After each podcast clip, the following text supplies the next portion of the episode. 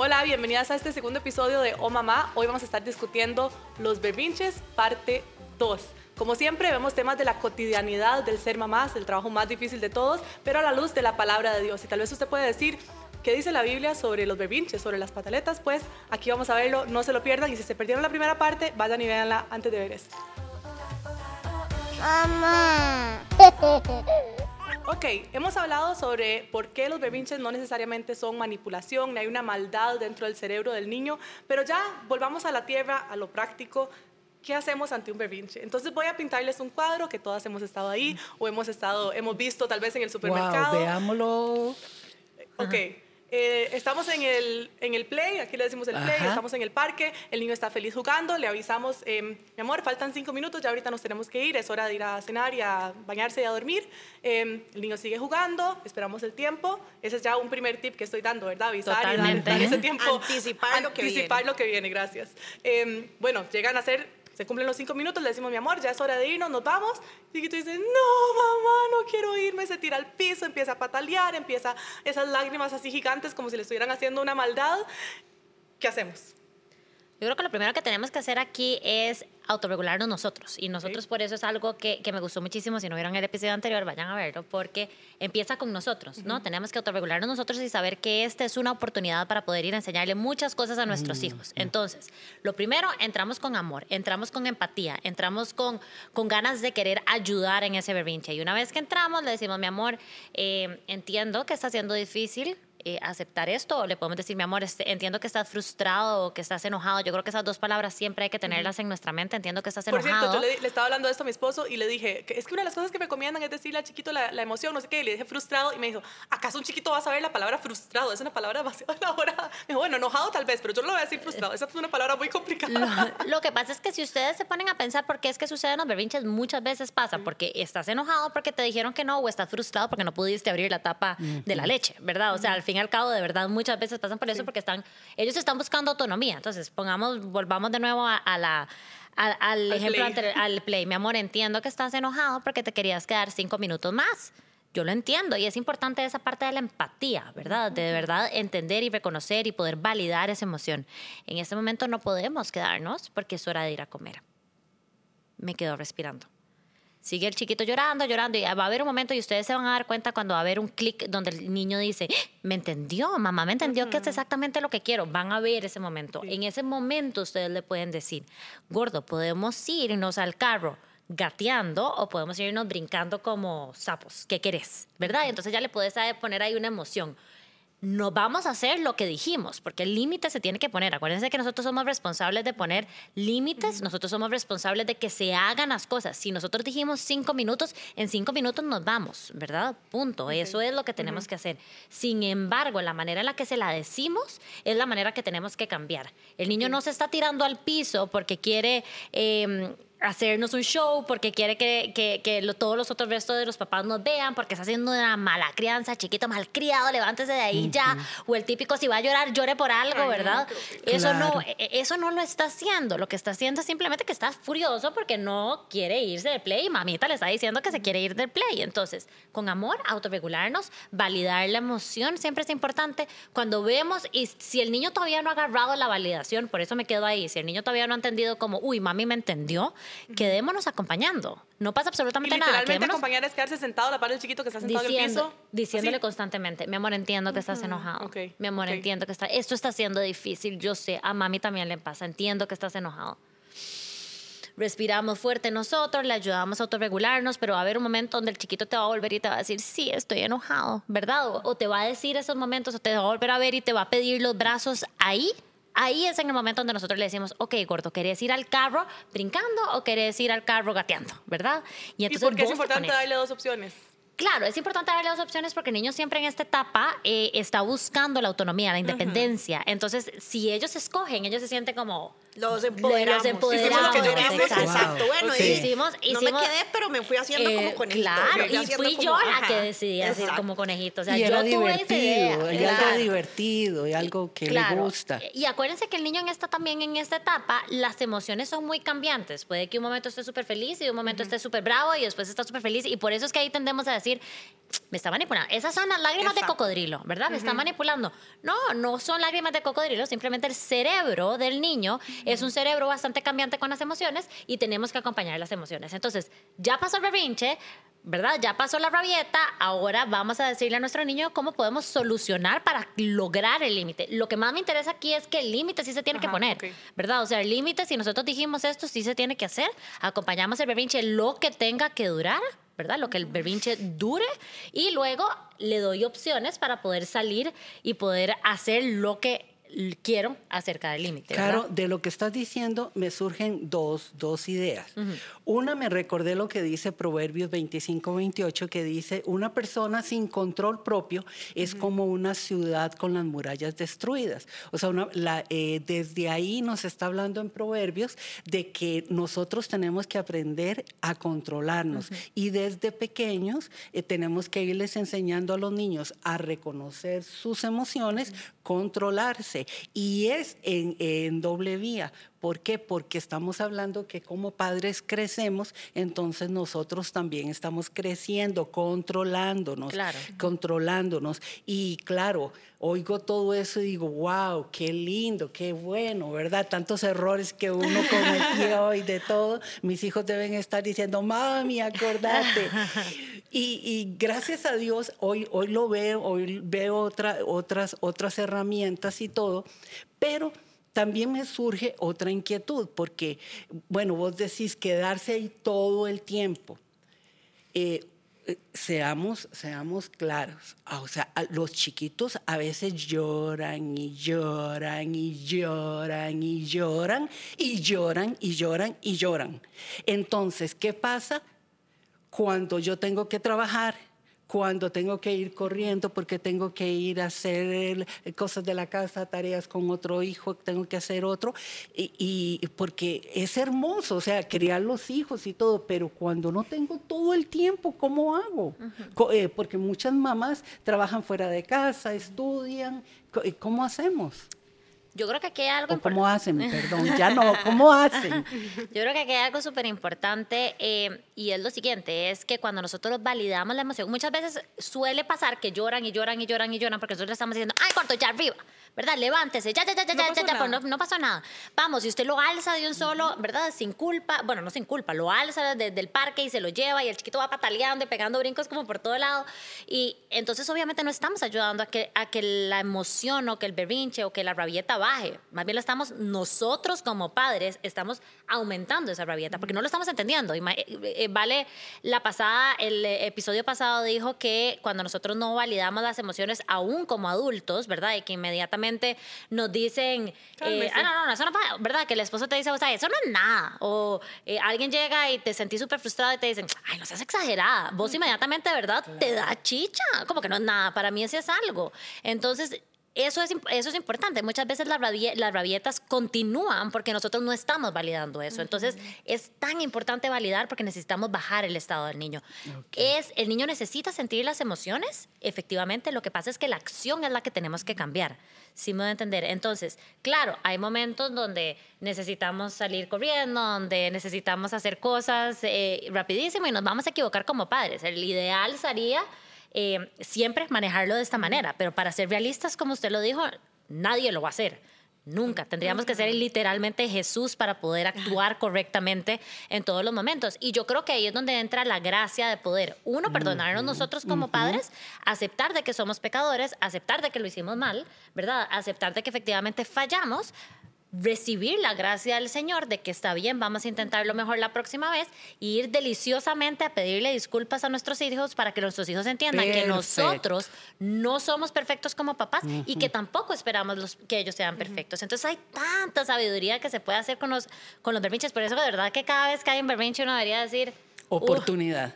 Totalmente, qué delicia. Ajá. Y ahí también ellos van a aprender. Cuando uno les modela, me equivoqué, cometí un error, Sí. ¿verdad? Porque hay muchos chicos ya a partir de cierta edad que odian perder, odian equivocarse y lo vamos a hacer muchas veces, ¿verdad? Nadie es perfecto, solo Dios. Entonces, eh, que ellos tengan esa, ese modelo de, uy, mira, mamá se equivocó, mamá, papá hizo, hizo algo que no tenía que hacer y reconoció. Entonces también, ¿verdad? Como Jesús eh, nos perdona todos los días, también irles modelando eso. Claro, Y y- que hay, hay una, una frase súper linda que quiero leerles, que, que la apunté por si acaso hablábamos del tema de la gracia y ya que le entramos, pero dice, nuestros hijos sabrán que la gracia funciona si la ven funcionar en nosotros. Van a estar seguros que el Evangelio Guau. transforma si lo ven transformarnos a nosotros. Y creo que ese ha sido como mucho el lema de que hemos Hermoso. estado hablando, es primero en nosotros y luego nosotros con nuestros hijos. Modelándolos en todo. Definitivamente. Modelándolos en todo. Eh, Caro, hablabas que hay cosas que a veces podemos hacer que más bien extienden eh, las rabietas o las hacen peor, pero eh, vale, ¿será que esas, estas, estos tips que estamos dando van a eliminar las, los berrinches? ¿Van a ser los más cortos o qué, o qué? ¿Qué estamos prometiendo aquí? Aquí les estamos dando herramientas, Ok. ¿verdad? No es garantizado, como mencionamos anteriormente, no todos los niños son iguales, no todas las circunstancias en las que ocurre un berrinche son las mismas y son herramientas, ¿verdad? Puede ser que a Caro le funcionó una, que yo la, la- la utilicé con mi bebé y no me funcionó. ¿Qué tenemos que evitar acá? Por ejemplo, está haciendo un berrinche y es muy común, bueno, yo ya me voy. Ay, Y qué empezás a caminar y el chiquito ah, se queda viendo y de pronto ve que mamá de, de verdad se está yendo y dónde está ese acompañamiento, ¿verdad? Eso es algo que es muy común eh, y muchas veces las mamás lo hacemos. ¿Y por qué funciona? O sea, ¿por qué, por qué funciona a corto plazo? Entonces las mamás dicen, ay, no, eso sí, me explico. Yo me Sí. voy y el bebé de, ver- de verdad se viene conmigo al cambio y no lo Claro, tengo que él hacer. está sintiendo, me está abandonando. De El verdad, mamá temor. en algún Está momento. perdiendo por el temor, exacto. Que no es como Dios mamá nos en algún enseña. momento se puede ir y me puede Sí, dejar acá, ¿verdad? Entonces vamos a evitar hacer eso, aunque a veces uno le dan ganas Y son de, como los de típicos irse, traumas ¿verdad? de Pero- abandono después, ¿verdad? De- en las relaciones futuras Estamos de hablando que- de, de niños pequeños, el cerebro en formación, el vínculo con, con la mamá, con el papá, está formándose todavía, entonces es súper importante evitar hacer eso, evitar decir, bueno, entonces ya me voy, o, o clásico en el supermercado y voy y me escondo para ver qué hace el chiquito. Eso Y son, y hay que temores, y son temores que quedan Sí. hasta en la vida adulta. Claro que después tenemos que reaprender a no Ajá. hacerlo. Entonces es mejor enseñarle, ya que tenemos las herramientas, enseñarle a los niños desde pequeños algo que no tienen que volver a reaprender después, más adelante. Y estabas hablando un poquitito también de, de qué cosas hicimos o hacemos mal intencionalmente en nuestro automático, como por ejemplo, puede ser pegarle un chancletazo, alzarle la voz, ¿verdad? O decirle, aquí me, aquí me voy, ¿verdad? Ya, ya me voy, ya vengo, que fue el ejemplo que diste. Y una de las cosas que tal vez quiero eh, decirle a las mamás es que efectivamente una de las cosas que más poderosas del mundo es que nuestro cerebro es neuroplasmático, nuestro cerebro se puede ir cambiando. Entonces nunca es tarde para cambiar las maneras en las que podamos enseñar y educar a nuestros niños. Por supuesto que hemos cometido todas cometemos errores aquí. Se nos asegura que no hay ninguna mamá aquí sentada ni que nos esté viendo de que haya hecho una crianza completamente respetuosa y como la Biblia dice, pero bueno, de nuevo ahí está el hecho de poder acercarnos otra vez a Dios, trabajar nosotros siempre, ¿verdad? Santificarnos nosotros con, con el Señor y también enseñar a nuestros hijos que nos podemos equivocar y que podemos hacer las cosas mejor y que nuestro cerebro se puede, el cerebro de nuestros niños se puede ir cambiando poco a poco a una a, a no temor sino amor, ¿verdad? Y la Biblia también habla acerca de eso, que uno es una enseñanza por medio de temor, sino que el amor vence el temor y, y- y lo hace. Por eso yo digo que la neurociencia de verdad va súper alineada con, con- con la Biblia, porque eso es lo que hace. No pasa nada, no pasa nada si te equivocaste. Hoy es el día perfecto para empezar a enseñar con amor y empezar a enseñar con gracia. Así es, qué lindo. Y bueno, hemos hablado algunas de las cosas, muchas de las cosas que uno no debería hacer cuando está enfrentándose a un berrinche. Hemos dicho algunos pasos, vida práctica, cómo enfrentarlos, pero también hay otros recursos y vamos a ver este mom tip del día de hoy sobre lo que se llama un espacio seguro. Uno de los tips que les quiero contar es acerca del ambiente seguro. El ambiente seguro es un rincón que ustedes hacen en familia donde ponen diferentes objetos que les puede ayudar a sus hijos a controlar o a bajar esos niveles de ansiedad que obviamente en cualquier desbordamiento de conducta hay. Por ejemplo, en nuestro caso nosotros tenemos burbujas que eso neurológicamente está comprobado que ayuda cuando usted respira, ayuda muchísimo eh, a bajar los niveles de estrés. También está eh, una como un tipo florcita que pueden oler porque eso también baja niveles de estrés. También está eh, una bola que pueden brincar, que pueden pegarle también a la bola. Por supuesto, no puede faltar la Biblia. Están emociones, están las caritas de las emociones. También hay diferentes juegos donde ellos pueden simbólicamente jugar con cosas que pasaron y se puede repasar todo por medio de juegos simbólicos. Y ese es el objetivo, que sea un espacio, un rincón donde nuestros hijos llegar, pueden sentirse desbordados, pueden actuar como ellos quieran. Sin embargo, nosotros como padres estamos acompañándolos. Recuerden que eh, el desbordamiento o las conductas que a veces nosotros nos parecen inapropiadas necesariamente no son inapropiadas, son sentimientos y son emociones que los niños están viviendo a flor de piel y que tenemos que acompañarlos a transicionar en cada una de esas emociones. Este rincón es tal cual como se llama, un rincón seguro donde ustedes como padres van a acompañarlos después de que termine, ojalá el berrinche o la rabieta, van a poder jugar ahí mismo, eh, conectar ahí mismo y por supuesto, ojalá puedan finalizar con la lectura de la Biblia o con una oración que es tan importante. Jesús tiene que estar siempre en el medio de cualquier conflicto, de cualquier em, emoción fuerte, porque definitivamente eso es lo que va a hacer que ellos puedan recordar de una manera más tangible cuando Jesús les ayudó a tranquilizarse. Mamá. Así que eso es un espacio seguro que usted puede hacer ahí en su casa, como un lugar donde los niños se puedan sentir, como su nombre lo indica, seguros, se puedan sentir conectados con sus emociones, se puedan sentir acompañados, que creo que es algo que hemos estado repitiendo durante este programa sobre los berrinches. Sabemos la importancia de esa conexión entre los papás y los niños y en realidad es como lo opuesto de lo que nosotros conocíamos como el, tiempo fuera, el, time, el famoso time out, de que el chiquito se vaya y se siente en una silla. Creo que decían un minuto por cada año de vida que tiene el niño, que todavía ya no, no. Todavía uno a veces no lee y uno dice, ¿cómo todavía dicen esto? Pero bueno, ¿qué, ¿cuál es la teoría detrás de este, esta idea de un espacio seguro y de conectar y de time in en vez de time out? No sé cuál de las dos quiere.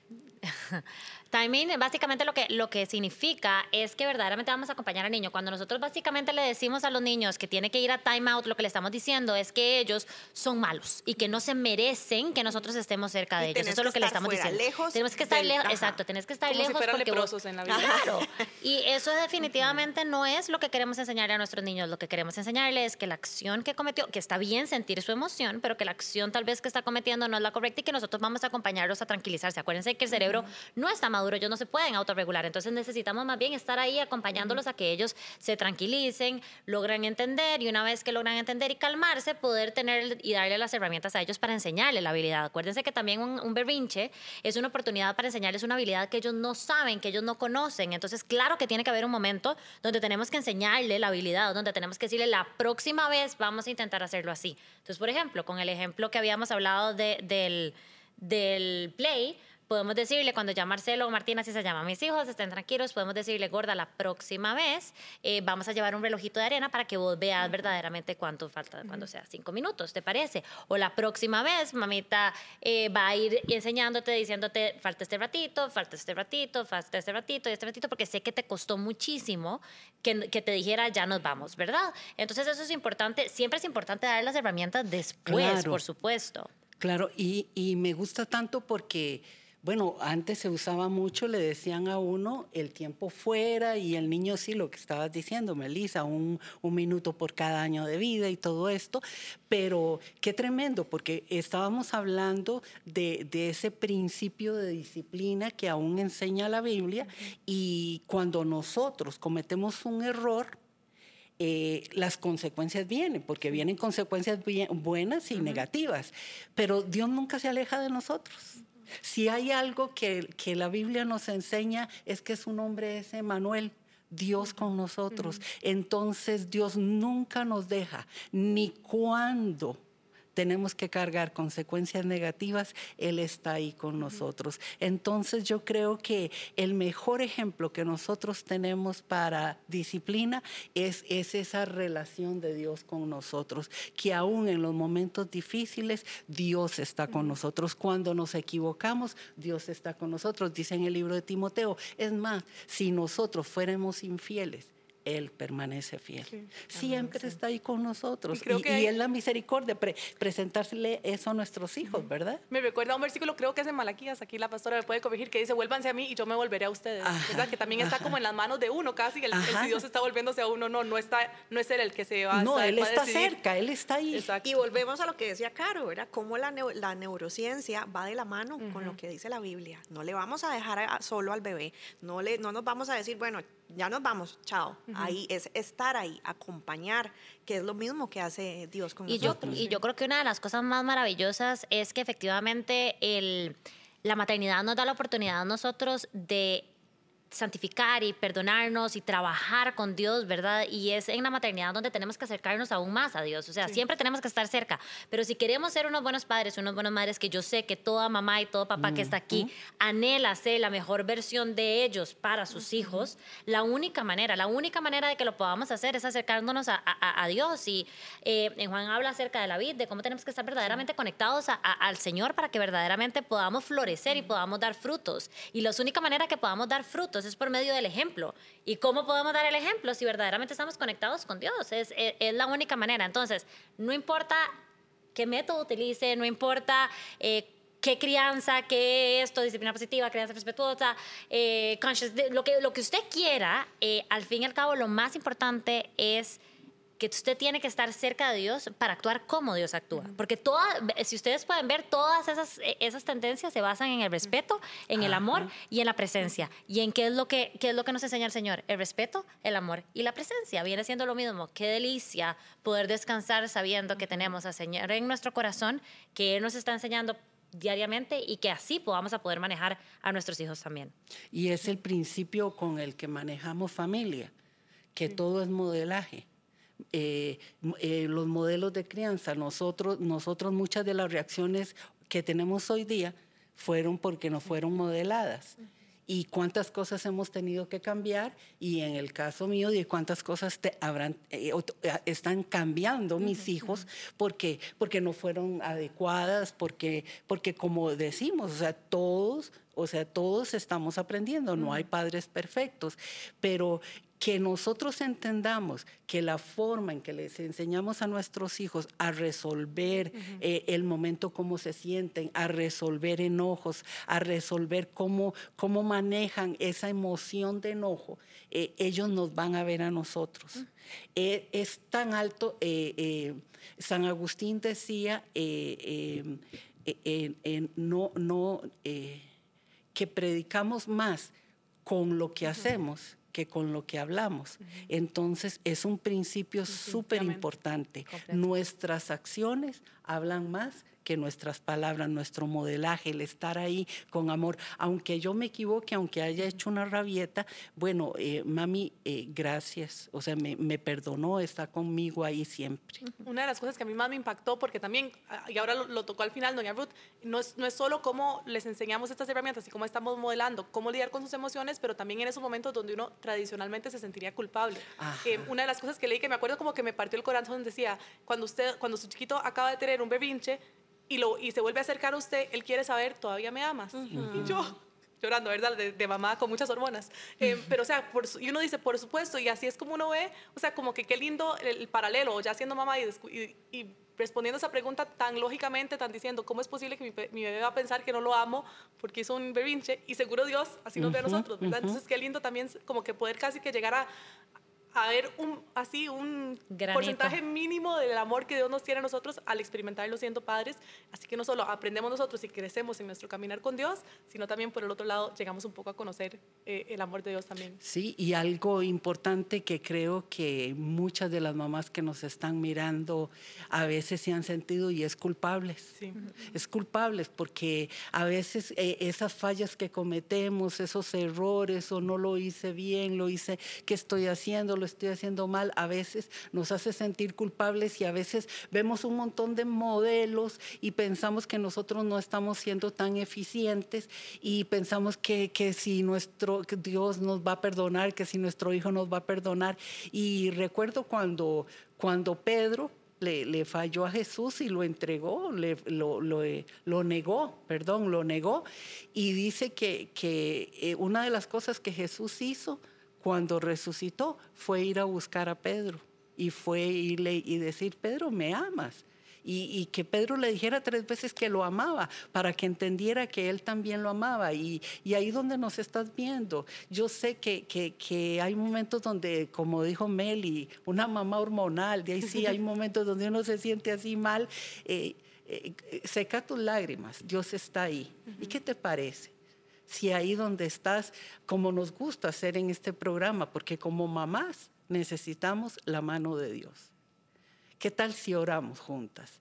Dios, hoy me agarro de tu mano, porque solo de tu mano yo sé que puedo seguir adelante. Necesito que camines conmigo, que tomes mi corazón, que tomes mi vida. Yo te entrego todo lo que soy y todo lo que tengo. Te pido perdón por haberte fallado y de ahora en adelante pido que tu Espíritu Santo sea el que me ayude.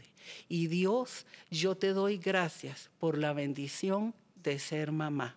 Amén y amén.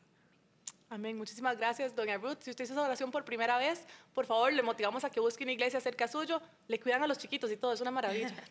No, mentira, no es, esa no es la razón principal para ir a la iglesia. Hay muchísimas otras, pero conéctese con la palabra de Dios, conéctese con el Señor, use los recursos que tenemos a disposición y que hay alrededor suyo en la iglesia local. De verdad que es una bendición. No sé cómo alguien podría hacer esto de ser mamá o ser papá sin estar agarrados del Señor. Créanme que vamos a tener el mejor papá de ejemplo para nosotros que nos va a hacer crecer y no se pierdan el próximo programa de Oh Mamá. No es que yo tengo una tarjetita que la marco, entonces empecé a ser papá de tal hora a tal hora y de tal hora a tal hora ya no lo soy, o, soy profesional eh, cuando estoy trabajando y papá cuando estoy en la casa. El papá, o sea, ¿cuál Spider-Man, cuál, cuál Superman, cuál Batman? O sea...